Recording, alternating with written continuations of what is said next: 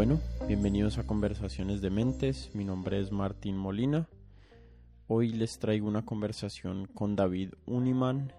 David es graduado en Ingeniería Industrial de la Universidad de California en Berkeley. Hizo dos maestrías en MIT, una en planeación urbana y la otra en ingeniería de transporte.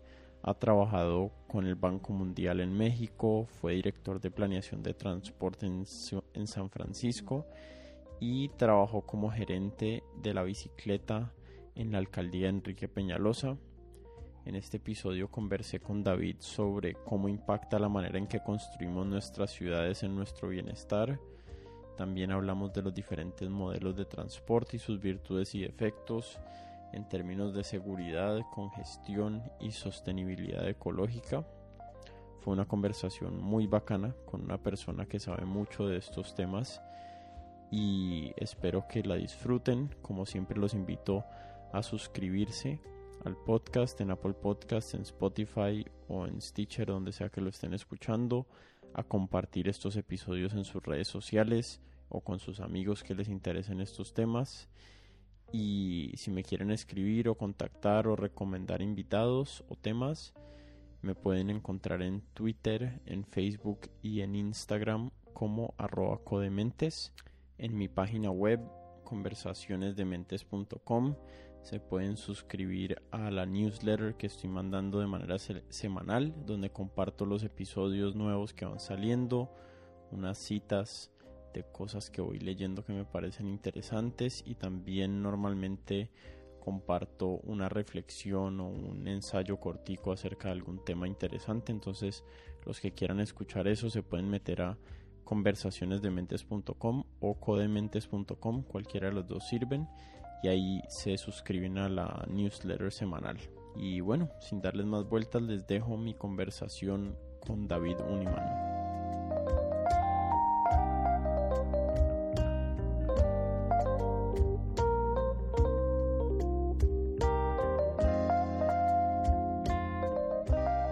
Listo.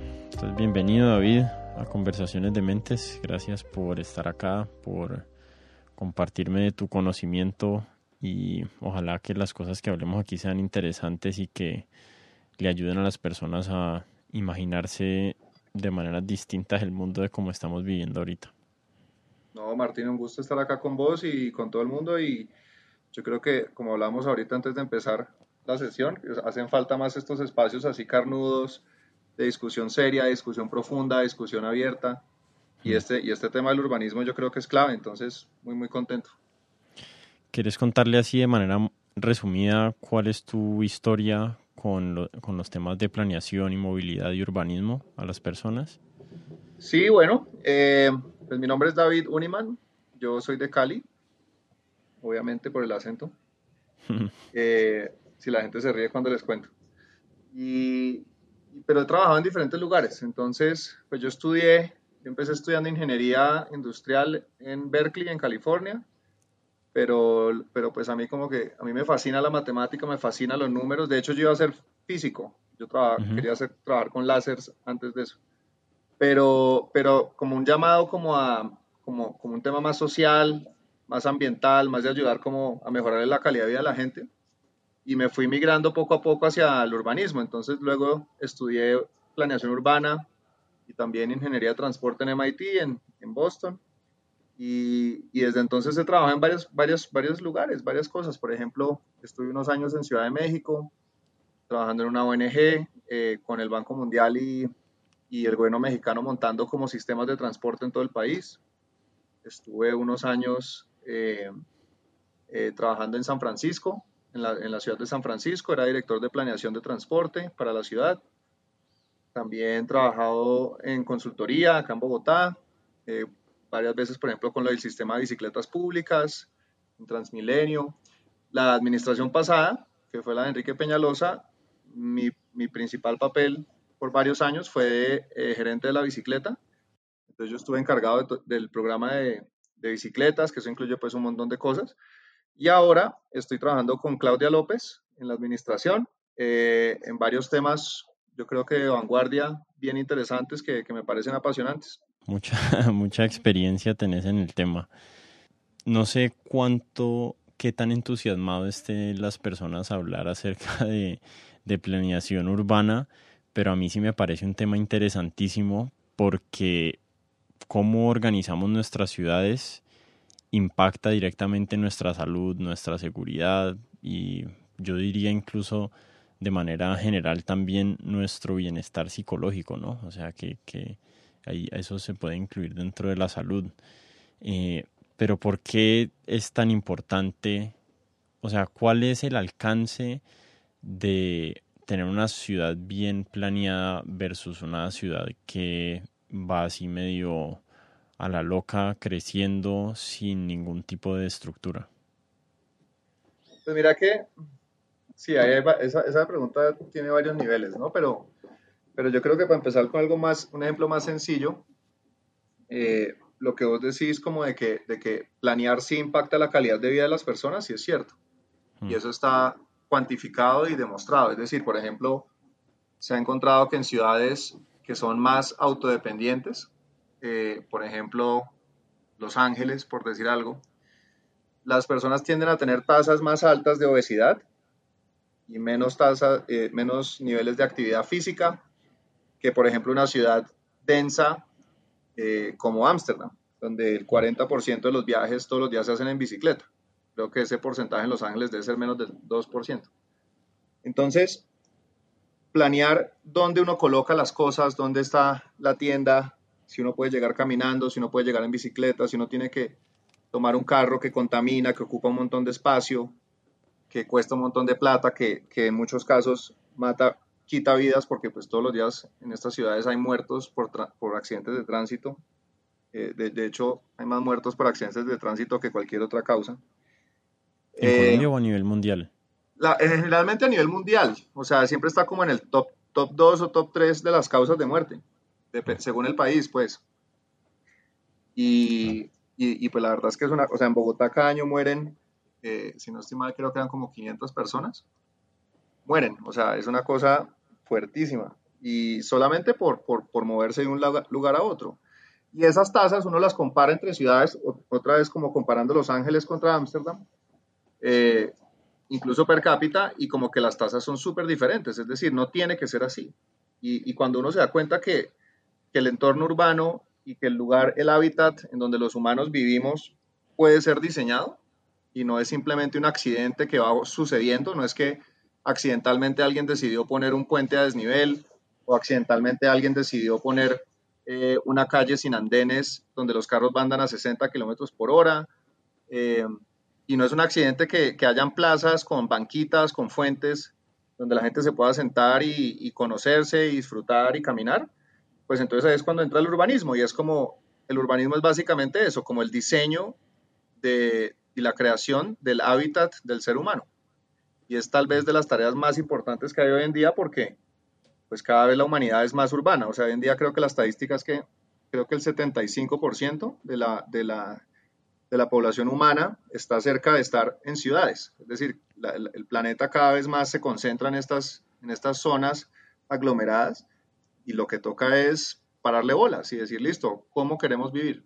Queremos, queremos engordarnos y padecer de problemas respiratorios y gastarnos el 30% de nuestro sueldo solamente transportándonos? ¿O queremos guardar esa plata y, ser sanos y, y, encontrarnos con nuestros amigos en la calle? Claro. Y el tema es, ¿cuáles son las posibles soluciones a esos predicamentos que tenemos o a esas o a esas condiciones de las ciudades que tenemos que resolver para que no nos estén impactando nuestra salud o nuestro riesgo y también no es el tiempo que, que usamos eh, diariamente para desplazarnos de un lugar a otro. No sé qué tanto debate hay en el mundo acerca de cuáles son las acerca de cuáles son las soluciones eh, más Mm, las mejores soluciones en términos de costo-beneficio y también de seguridad, de menos eh, contaminación. ¿Hay algún tipo de consenso acerca de qué funciona y qué no? Claramente Los Ángeles no funciona. No, no sé si estás tomando ahí los dos dos puntos eh, extremos del espectro de movilidad porque estuve en Los Ángeles y me pareció la ciudad menos, o sea, e, es el total opuesto de las ciudades en Europa donde uno se puede mover en tren y en bus. Pero ¿hay, hay algún tipo de consenso acerca de qué sistemas de movilidad definitivamente funcionan y cuáles no? Pues mira que eh, sí y no. O sea, es decir, la, respuesta que, la mayoría de la gente hoy en día te va a dar, que es, que es buena, es que, que si hay un consenso y que el consenso es menos carro y más transporte público y más caminar y más bicicleta. Hmm. Ese es como un consenso muy como el del primer semestre de universidad en ingeniería de transporte. Sí, pero ¿cómo divides esas, o sea, cómo es el share de cada uno de esos aspectos? Creo que puede variar o no. Exacto, exacto, exacto. Ahí, por ahí va la cosa, ¿no? Entonces ya cuando uno empieza como a bailar un poco más fino, pues ya se desbarata el consenso. Entonces, eh, hay, como una, hay como una escuela, que yo diría que es más como la de ingeniero de transporte, y es un poco más clásica, que, que sigue trabajando como en un paradigma de, que la movilidad se trata de mover gente de A a B lo más rápido posible. Y en ese paradigma, pues las ciudades son como unos sistemas de tubos, por decirlo así. Es decir, yo, yo vivo en Usaquén y necesito ir a la Candelaria, entonces necesito un tubo que me mueva lo más rápido posible, con el menor costo, eh, de Usaquén a la Candelaria. Y entonces ahí es donde entra como todos estos vendedores de metros y de sistemas de buses y de, de, monorrieles y una cantidad de cosas, de, artefactos, ¿no? De juguetes urbanos. Y eso está bien, o sea, y, sobre eso sí se ha basado toda la ciencia, por ejemplo, de, evaluación socioeconómica, que ahorita mencionabas costo-beneficio, y, sobre eso es que se justifican esos proyectos, es decir, los proyectos de metro se justifican en un costo-beneficio basado en ahorros de tiempo de viaje. Y eso, y eso está completamente basado en esta visión como de tubo. Y eso está bien hasta cierto punto, porque las ciudades tienen que conectarse y la gente tiene que poder llegar en un horario razonable a su trabajo, pero el límite de ese consenso ya se está empezando a llegar cuando en otras ciudades un poco más vanguardistas, utilizo San Francisco porque conozco ese caso bien, eh, se empieza a cuestionar ese paradigma del tubo y ya se empieza a, a decir, venga, ¿Qué pasa? O sea, ¿qué pasaría si en vez de hacer proyectos como un tubo, empezamos es a crear lugar? Es decir, a crear unas condiciones para que, para que las zonas de la ciudad tengan un ancla, para que la gente quiera estar en esa zona y para que tenga todas sus necesidades satisfechas en esa zona. Y eso, es decir, yo, yo me monto al tubo eso va al fondo de la razón de por qué uno se monta al tubo. Yo me monto al tubo porque necesito hacer algo, ¿no? Entonces yo necesito ir a reunirme con alguien. O yo necesito ir a comprar un electrodoméstico, no sé. Y entonces, porque necesito hacer esa actividad, yo viajo. Pero un poco la visión nueva de los últimos años que, que ha salido en el mundo, que cuestiona ese modelo del tubo, es de enfocarse más en, los, en esas actividades, tratar de tenerlas cerca. Entonces ya se aleja un poco del modelo de, tratar de hacer tubos por toda la ciudad y se acerca más al modelo de lo que llaman usos del suelo, que es como de empezar a decir, listo, ¿cómo yo hago para que el lugar que me vende el electrodoméstico o el café a donde voy a tener la reunión queden a 15 minutos caminando desde mi casa? Y así ya obvio la necesidad de construir un metro elevado de trillones de pesos que le quita toda la plata por decirlo así, de educación al Chocó, no sé, y, y, simplemente hago ese viaje caminando, como vos decís, en, cuando vas a Europa, ¿no? Que, o sea, creo que en Madrid la, la partición modal es casi como el 30-40% de viajes son hechos a pie. En Bogotá también es altísima, pero no se ve, ¿no? Porque son muy malas condiciones. Pero en esas ciudades europeas densas, donde uno, sí, claro, cuando necesita puede hacer un viaje largo en tren o en bus o en, o en bici, pero, pero, pero la mayoría los puede hacer caminando y de hecho es agradable, es rico. Uno cuando va a Barcelona, uno mira en el mapa y uno, y va a un sitio que queda a 40 minutos caminando y uno se los camina y se los camina feliz. Y uno dice, qué rico caminarme estas calles con estas tiendas, con estos cafés, con esta gente afuera, con estos árboles, con esta sombra, con estos colores, con esta música, este aire limpio. Uno se los camina y, ahí ganó salud y se ahorró plata, en fin. Entonces, esa nueva escuela, eh, ahorita se está como empezando como a materializar en una cosa que está muy en boga en los últimos meses, eh, y es algo que París está liderando, que es la ciudad de los 15 minutos. Entonces, bajo esa visión que la, que la, adoptó Anne Hidalgo, que es la alcaldesa de París, y que lo propuso un académico colombiano-francés que está en la Sorbona, que se llama Carlos Moreno, eh, la idea de la ciudad de 15 minutos es justamente eso, es poder acercar los usos eh, dentro de, esas zonas caminables de 15 minutos, mejorar las condiciones para caminar y así me, evito toda esa necesidad de tener una ciudad solamente llena de tubos para poder hacer cualquier cosa y, tener que viajar larguísimas distancias, contaminar un montón, gastarme un montón de plata, recursos, espacio urbano eh, y cambiar todo eso es más como por, por satisfacer esas necesidades de una forma mucho más inteligente. Claro, ahí, ahí ya se vuelve un tema mucho más fundamental acerca de la estructura, de las estructuras eh, socioeconómicas también de las ciudades, ¿no? Como, ¿por qué hay una parte de la ciudad que atrae una gran proporción de los empleados hacia esa zona? Como que hay cosas que también se vuelven difíciles de evitar no sé, yo no, no, conozco muy bien Bogotá, pero me imagino que hay gente que viaja todos los días de Suba hasta no sé dónde eh, y eso se va volviendo inevitable. Estamos hablando de una de un tema de que incluye también diversificar las zonas de empleo y de producción y, de no sé, como de, de fábricas y esos y esos temas porque mientras estén aglomeradas las zonas de los empleos en las ciudades, siempre van a haber viajes por esos tubos inevitables, ¿no? Totalmente. Totalmente. O sea, le, acabas de, pegar a una de esas, de, esas, de esas verdades de las ciudades, y es que se crean lo que llaman ciudades satélite, donde, o ciudades dormitorio, donde la gente duerme en un lugar y trabaja en otro, y entonces eso genera la obligación del tubo. Y de hecho, lo más increíble es que es, es, una, es una relación gallina y huevo, porque el tubo tiende a reforzar esa relación también. Es decir, si antes no existía, al momento que yo construyo ese tubo, entonces ya eso lo que hace es que le facilita a la persona en Suba para que pueda vivir en Suba y pueda trabajar en el centro. Y entonces, como ya es más fácil y ya es, y ya es 2.500 pesos, entonces la persona con mayor razón va a querer ahorrarse su costo de vivienda, vivir mucho más lejos, pero porque el tubo le resuelve y le, posibilita esa existencia satelital sin el tubo, pues las ciudades tienden a, obligarse como a estar cerca. Es decir, te voy a dar un dato súper interesante que a mí me encantaba cuando yo estaba en la universidad.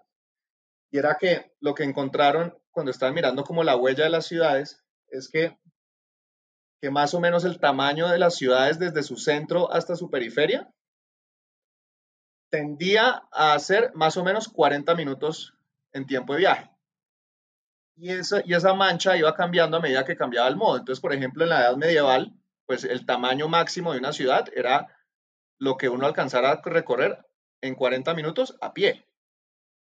Luego, cuando llegó el caballo, eh, pues entonces esos 40 minutos implicaba un poco más de distancia, luego el trolley, un poco más de distancia, eh, y así, el automóvil, etc. Entonces, lo, eso de hecho, tengo toda una teoría detrás que se llama el travel travel budget, travel time budget, es que la gente tiene un presupuesto de tiempo para viajar. O sea, no es infinito, no es que la gente esté dispuesta a viajar seis horas al día para hacer cualquier cosa, la gente tiene un límite. Y entonces la gente lo que hace es que, por ejemplo, si yo te digo, no sé, eh, tenés una novia y esa novia vive a cuatro horas de distancia porque vive, no sé, en Chía, pues muy probablemente no va a ser sostenible. Eh, y vas a buscarte una novia que viva a una hora de distancia máximo. Y, es, y eso son realidades, es que la gente tiene un presupuesto limitado para vivir, tiene 24 horas al día y, y no se quiere gastar esas 24 horas solamente moviéndose. Entonces, como que en verdad que esa relación entre dónde están las cosas y cómo nos movemos se refuerza y, y, y se interrelaciona de una forma muy compleja y, y, eso es lo que toca como que domesticar, domesticar como a favor nuestro y no en contra. Claro, claro, no, lo había pensado de la otra manera, estaba pensándolo como existe la demanda de viajar de Suba hasta el centro de Bogotá y hay que suplir esa demanda, pero en realidad el medio o el modo de transporte que elijas eh, volver prioritario también impacta em, también impacta las decisiones de las personas acerca de dónde pueden vivir y dónde trabajar. Pero estaba pensando eh, también acerca del tema de las ciudades y la densificación de las ciudades. Por ahí escuché en algún lado que ya se me olvidó que em, hay, hay como una, una relación entre qué tan densa es una ciudad y cuánto contamina. Y es inversamente proporcional, bueno, no, no perfectamente inversamente proporcional, pero sí es invertido entre más denso una ciudad o, incluso entre más poblada y densa, eh, menos contamina. Total. ¿Es cierto o estoy equivocado? No, sí es cierto. De hecho, hay un estudio muy bacano eh, como el 2001, que se llama, que los autores son un tipo Newman and Kenworthy. Los tipos hicieron todo tipo de correlaciones, o sea, agarraron como 300 variables de ciudades y las empezaron a cruzar todas, así como decir la de densidad, la de consumo energético per cápita, la de distancias, muertos, ingresos, eh, número de hospitales, o sea, cruzaron todo, todo, todo, todo, todo, como buscando así como esas relaciones ocultas y creo que una de las que encontraban muy fuertes era la que vos decís, que es la de, la de la densidad y entre otras cosas, por ejemplo, el consumo energético per cápita en movilidad. Y entre más densa la ciudad, menos, con, menos energía y recursos consume la gente. Claro, ya, se va volviendo como un tema un poquito más complejo en el, en el sentido como político o moral porque hay como una sensación de que uno quiere darle igual acceso o al menos acceso a, un, a una vida eh, con bienestar a las personas de una ciudad, pero muchas veces hay ciertos principios que están como en un juego de suma cero. Eh, le quieres dar la oportunidad a las personas que viven en lugares más baratos de vivienda que vengan a trabajar a empleos de mayor ingreso en la ciudad, pero cuando priorizas eso, eh, les estás afectando negativamente su salud de otras maneras. O sea, les estás dando un mejor ingreso, pero me imagino que hay gente en Bogotá que pasa tres o cuatro horas al, al día en un bus. Eh, entonces, sí, me parece como uno de esos temas que, que son casi que intractables porque uno dice, fue pucha, si priorizo esto, termino perdiendo acá. Eh, y, en, y en sociedades tan desiguales como Colombia se vuelven aún más difíciles esas decisiones, porque una cosa es Ámsterdam o Copenhague, donde ya tenés como unos niveles básicos de bienestar social y económico, y acá en las ciudades cada decisión cuesta más y tiene un impacto muchísimo más alto. Totalmente, totalmente. Es que, es que el tiempo, el, como dice el, el proverbio, el tiempo es plata. Y la gente o paga en plata o paga en tiempo, pero, no, pero nada es gratis. Y, y, con esa desigualdad que vos decís, muchas veces lo que pasa es eso. De hecho, han encontrado que, por ejemplo, eh, estos son datos viejos, pero me acuerdo que en Sao Paulo encontraban que la gente rica, o sea, entre más plata tenía la gente, más viajes al día hacían y entre más pobre la persona, menos viajes al día hacían. Y eso, y eso suena muy bobito, pero es muy fuerte. Es decir, los ricos pueden hacer más cosas, más actividades que un pobre. Te pueden tener una vida mucho más rica, mucho más llena de cosas. Y la razón de eso, pues, entre varias cosas que hemos hablado, es porque uno, pueden pagar para vivir cerca a los destinos, eh, pueden hacer viajes más cortos, tienen acceso a, a varios modos, eh, mientras que el pobre, lo que acabas de decir, se gasta dos, tres horas yendo al trabajo, dos, tres horas volviendo, y, con qué tiempo le va a quedar para hacer algo más. Entonces hizo dos viajes, mientras que el rico hizo seis. Y, al final sí, hay un tema de equidad en el, en, el, en el uso del tiempo muy importante ahí. Sí. Y en la, y en la accesibilidad a modos de transporte que sean tolerables, ¿no? Hay gente que le toca tres horas en el Transmilenio, parados, apuchados, y otras personas que, que tenemos acceso a montarnos en un carro. Eh, el carro es como uno de los, de los puntos más eh, críticos ahí porque el carro tiene como un significado de estatus socioeconómico que yo creo que es muy difícil eh, quitarle a las personas eh, ese concepto de, de, que si logro comprar un carro es que estoy avanzando económicamente en la vida o si logro comprar primero una moto y después un carro. Eh, pero si no logramos alguna manera de regular esas aspiraciones de las personas, no, regular las aspiraciones, sino desincentivar ese tipo de aspiraciones, se nos va a ir volviendo un caos la vida en las ciudades porque cada vez son más económicos los carros, cada vez la gente tiene más capacidad de, de gasto y no sé, me parece como un tren que, es, que, que va desbordándose hacia algún lugar y no sé cómo y no sé cómo poner el freno de mano. No, total, totalmente. Eso, y eso está pasando. O sea, a medida que va aumentando el poder adquisitivo, y eso está pasando en China, por ejemplo, cada persona quiere comprar carro. Pero interesantemente, y me hiciste acordar, eh, una de las cosas que a mí, que a mí como que más me, me sacude es cuando uno va por la ciclorruta especialmente la de la carrera 11 acá en Bogotá, y varias veces yo me he encontrado eh, al embajador de Holanda en su bicicleta, saco y corbata, subiendo y bajando por ahí, hmm. eh, sin guardaespaldas, sin, sin, sin, show, sin nada. Y, y a mí, y, y, eso, y eso a mí me pone a pensar mucho de lo que vos hablas de, las, de como el tema de estatus, y es que yo a veces siento que ese tema de, es decir, toda yo creo que todas las sociedades, el ser humano siempre está buscando clasificarse en grupos, ¿no? O sea, eso sí es algo muy antropológico nuestro. Como que uno, uno siempre está como preguntando dónde estudiaste, eh, no sé, quiénes conoces, de dónde eres, qué, qué, trabajas, como para triangular un poquito como un perfil social de la gente, ¿no? Uno siempre está tratando de hacer eso. Pero hay formas de, de agruparse, de agruparse que son como más me parece que son más fidedignas a lo que puede ser una persona interesante y una persona no interesante. Yo siento que en, las sociedades como la nuestra, como es una sociedad como de, nuevos ricos, donde la gente está buscando el estatus en los lugares equivocados, es decir, el estatus nosotros lo equiparamos muchas veces es con plata. Y yo, yo estoy seguro que uno en Holanda, pues tanto una persona con mucha plata como con poca plata, como el embajador, eh, andan los dos en bicicleta y los dos se encuentran como iguales en el espacio público y ninguno de los dos está tratando de, transmitir esa información al otro de, mire, yo tengo mucha plata porque mire mi bicicleta. O sea, eso no, no, factura en la ecuación.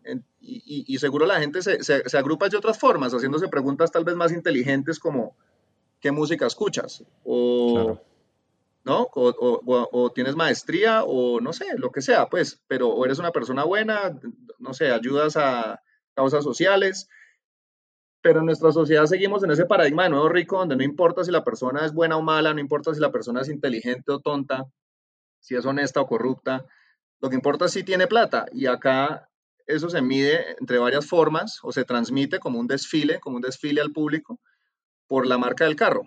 A mí, a mí, por ejemplo, me encantaba algo que decía eh, el alcalde de Peñalosa, que era que, que, uno debería hacer como una prueba donde uno agarrara a, una persona y le, le, pusiera una venda en los ojos y la metiera en un carro. Y ya cuando la persona está vendada, pues la verdad es que no importa si va en un carro, en un Hyundai de 10 mil dólares o en un Mercedes de 80 mil dólares. La verdad es que la experiencia es exactamente igual. O al menos suficientemente parecida como para no para que no signifique esa diferencia. Exacto, exacto. Los dos decibeles de sonido que se ahorra uno no justifican los otros 70 mil dólares.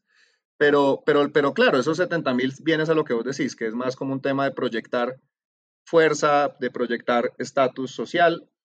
Eh, y desafortunadamente lo que uno busca es lo que uno encuentra. Entonces, si la gente lo que quiere proyectar es estatus a través de que tiene un carro caro, pues muy probablemente lo que va a terminar consiguiendo es gente que, los valora por eso.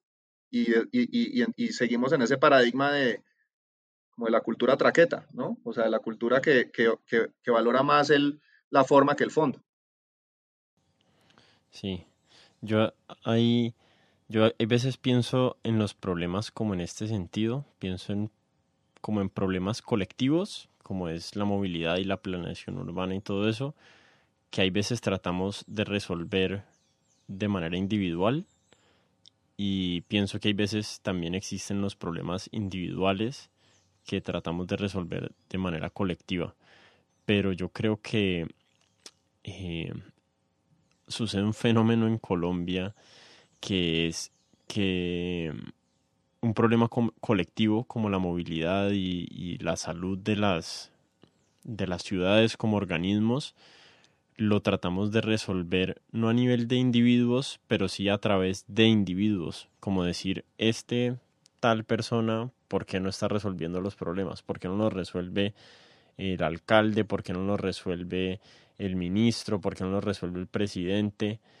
Y nos distraemos del hecho de que con nuestras decisiones podemos también impactar eh, o sea, de nuestras decisiones a nivel colectivo, si el, si 400 mil personas más en Cali decidieran viajar en bicicleta todos los días a sus, a sus trabajos, eh, pues eso tendría un, un, impacto gigante sobre las decisiones políticas, sobre las decisiones económicas y también sobre la salud general de la ciudad. Sí, eso es cierto, eso es cierto. Y eso, y eso yo creo que da mucho a colación, por ejemplo, con lo que estamos viendo con el COVID ahora. Y es que a mí me sorprende que, o sea, la, la, solución en términos de recursos era bastante fácil, era quedarse en casa. Obviamente eso tiene unas implicaciones de hacerles llegar sueldos básicos a las personas, de, de garantizar suministro de alimentos, pero en términos logísticos no es que tuviéramos que, que, que, poner un hombre en Marte, pues, o sea, son cosas que, que la humanidad ya debería tener cierta capacidad para resolver de una forma organizada. Sin embargo, seguimos como poniéndole toda la apuesta a esa una vacuna. Y, y, de nuevo es eso, es para mí, para mí ponerle toda, toda, la, toda la solución de este problema a una vacuna es como una versión más del, de la misma actitud que siempre hemos tenido, que es eh, yo no voy a sacrificar mis comportamientos, yo no voy a cambiar, que la tecnología y la ciencia lo resuelvan. Entonces, en vez de manejar menos, en vez de de contaminar menos, en vez de consumir menos, en vez de, desperdiciar menos, salimos con, inventos como el, carro eléctrico, ¿no? Porque es como, ah, no, pues puedo seguir con el mismo comportamiento derrochador, consumista, pero ya no contamino. En vez de decir, no, pues fundamentalmente está mal que el espacio urbano se vaya a que una persona viaje en un pedazo de metal solo, que, es completamente eh, desigual en términos de oportunidades para todo el mundo. En fin, entonces siempre es como, como eso, ¿no? Como, como quitándonos la responsabilidad de cambiar el comportamiento y siempre pasándoles la, las soluciones a, como al último juguete que la tecnología pueda producir. Claro. Sí, y, ahí se nos vienen un montón de problemas, ¿no? Eh, porque muchos de esos modos de transporte resuelven unos de los ejes de las problemáticas que tenemos, digamos, en los carros eléctricos resuelven el tema de, de la contaminación, pero de ninguna manera resuelven los problemas de accidentalidad o resuelven los problemas de congestión de las ciudades, incluso pensando en los carros autónomos que ese ya va a ser un problema, digamos, que van a tener en Estados Unidos, me imagino. Eh, puede que, que los carros autónomos, si no se usan de manera como colectiva, en que tengo un carro por familia en vez de dos, y recoge a mi esposa y me lleva a mí, y después ya recoge a mis hijos en el colegio, no sé, todas esas cosas, eh, se va, va, a terminar un montón de, carros de carros vacíos andando por las ciudades todo el día. Se llama, eso lo llaman green congestion. Está bueno ese nombre. Congestión, verde y limpia. en, esos términos, em, vos para Colombia, ¿cuál crees que van a ser las mejores soluciones?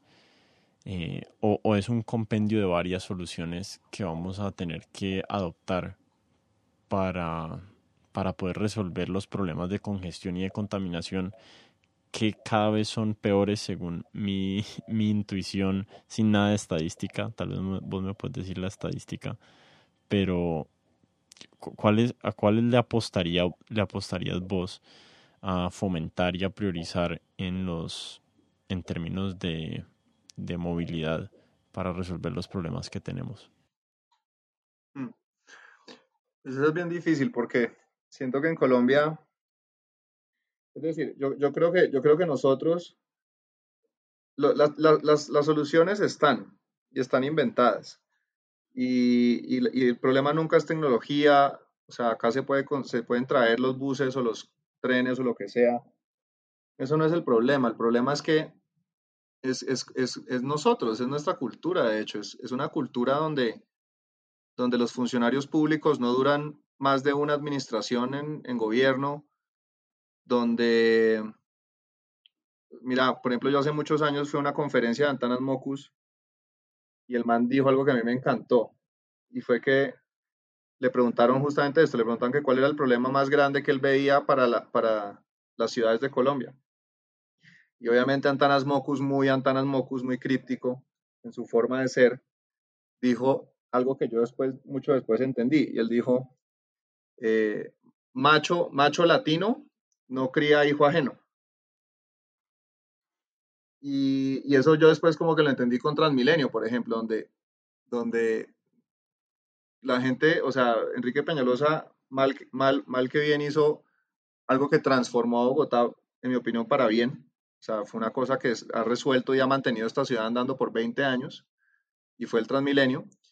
Eh, y desafortunadamente, como que ese, tema de asociar un proyecto a una persona y de, volver todo un tema de egos, eh, politizó una solución, una de muchas soluciones que se necesitaban. Entonces ya Transmilenio no es Transmilenio, sino que Transmilenio es el hijo de Peñalosa y por lo tanto no queremos Transmilenio. Así objetivamente y todos los indicadores muestran que redujo contaminación, que destrancó la ciudad, que básicamente es la columna vertebral de la movilidad hoy en día y por dos décadas que lo hace de una forma financieramente sostenible sin quitarle un peso a nada más eh, y generando un montón de empleos. Pero, pero todo eso no importa. Lo que importa es que es el hijo de Peñalosa, entonces no nos gusta, porque no nos gusta Peñalosa. Eso es lo que, ¿no? Entonces, ese, ese paradigma como de, de cultura institucional, de cultura ciudadana, me parece que es nuestro mayor enemigo.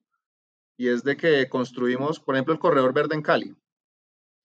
Ese corredor verde ha sido pues una de esas promesas incumplidas como tantas que han habido en Cali, donde se, no, como que se, somos buenísimos para, para tener iniciativa, pero pésimos para tener terminativa.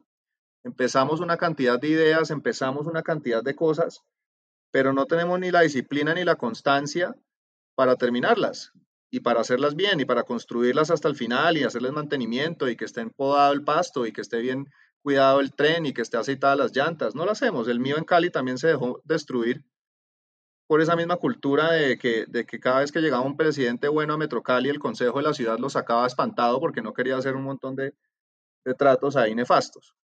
Entonces, y me consta porque he conocido a un par de presidentes de Metro Cali, gente muy íntegra y muy buena, que salió enlodada por esa cultura de, como del facilismo, de, de, inventarse ideas, pero de no, de no, tener la constancia y la disciplina para implementarlas. Entonces yo creo que esa, es la cagada más grande que tenemos en las ciudades nuestras, es como la falta de continuidad, la falta de como, como demasiado ego y demasiado tribalismo. Y creo que las sociedades exitosas, por ejemplo, pues yo me acuerdo, yo trabajé unos años en San Francisco y me acuerdo que que uno no veía eso, uno veía que la gente nunca era pensando en una administración, nunca era pensando en un tema político, todos los funcionarios eran volcados hacia qué es lo, cuál es, qué es lo que objetivamente es mejor para la ciudad. Eh, y estos son planes de 10, 15 años, y así yo no esté aquí porque cambié de carrera o lo que sea, aunque la gente allá sí dura 15 años como funcionario público y buenos, eh, se cumplían. Entonces la gente decía, vamos a comprar estos predios y en cuatro años, cuando llegue el próximo alcalde, construimos el proyecto. Y era así, era como sumando y sumando, pero acá en vez, en vez de hacer eso, llega una persona, pone, pone unos ladrillos para construir el edificio, luego llega el siguiente y quita los ladrillos porque quiere hacer algo nuevo, diferente. Mm. Es viendo quién corta, es viendo quién corta el, el listón. El lacito de la inauguración. Sí, sí, sí. Sí, exacto. Eso, y eso, y claro, uno, uno se pone desde el punto de, o sea, yo siento que a veces la sociedad es demasiado dura con los políticos porque hay políticos buenos. No, no, es, no, no estoy de acuerdo con ese cliché que entonces el político es el enemigo, el enemigo abstracto de todo el mundo para nada. Pero, pero, pero creo que, y los políticos también necesitan mostrar gestión para poder ganar votos, pero, pero yo creo que, que la balanza está un poco, pues perdón por la redundancia, desbalanceada, en que ya es demasiado, demasiada la ignorancia que prima sobre, sobre un tecnicismo y un, y un orden. Y yo creo que ahí es donde nos toca es como educarnos más, eh, cambiar esa cultura del facilismo, y, desde ahí yo creo que podemos ir mejorando. O sea, lo, que me llevo realmente de la conversación es que mejorar la movilidad, la movilidad de las de las ciudades no es únicamente un, un tema que se resuelve de arriba hacia abajo con propuestas gubernamentales a nivel de alcaldías o, o, de, o del gobierno nacional, sino que también necesita de alguna manera eh, o es muy importante transformar las culturas de los ciudadanos para que los ciudadanos mm, hagan uso de las diferentes oportunidades que tienen, porque si no modificamos eso y seguimos en la cultura del carro, no sé, no sé cómo describir eso, en la cultura del Mercedes versus el, el Hyundai. Eh, no, así hagan todas las ciclovías del mundo, eh, no vamos a lograr que la gente las use en una, en una proporción suficiente para hacer un cambio significativo. Sí, así es. Así Yo, yo, yo sí creo que sí, que la solución está en nosotros. O sea, la solución está en, en, eh, sí, como desde, el lugar donde está cada uno, poner su grano de arena. Entonces, desde el concejal que está, que tiene una capacidad de hacer cosas buenas, hacerlas, ir a las sesiones, eh, sacar acuerdos buenos, desde los gobiernos de dar continuidad a proyectos buenos y proponer ideas eh, que beneficien a la mayoría, de los ciudadanos de participar de, ir a las reuniones, a las reuniones de participación ciudadana, de dar su opinión, de votar conscientemente y no regalar su voto. Eh, sí, es como toda una, toda una cadena donde, donde nos toca mejorar. Donde nos toca mejorar. Y la verdad es que, o sea, perdón aquí por, por la comparación tan cliché, pero creo que ahora es un momento interesante por todo lo que está pasando con EPM, etcétera. Y es que yo me acuerdo cuando chiquito, que, que, Cali y Medellín siempre fueron como vistas en cierta forma como desde el punto de vista de ciudad como, como, como un par, ¿no? Como ciudades hermanas. Es decir, obviamente tenían dos economías diferentes eh, y dos, dos, composiciones culturales diferentes, pero en términos de tamaño siempre fueron muy similares, en términos de importancia económica en Colombia siempre fueron como la segunda ciudad compartido. Y, en los últimos 20, 30 años una de esas dos ciudades despegó y la otra se quedó. Y, eso para mí tiene mucho que ver como con eso, como que yo siento que en una, mal que bien hubo una cultura, obviamente no perfecta, pero una cultura de construir, de, de, sumar, de ahorrar, de invertir.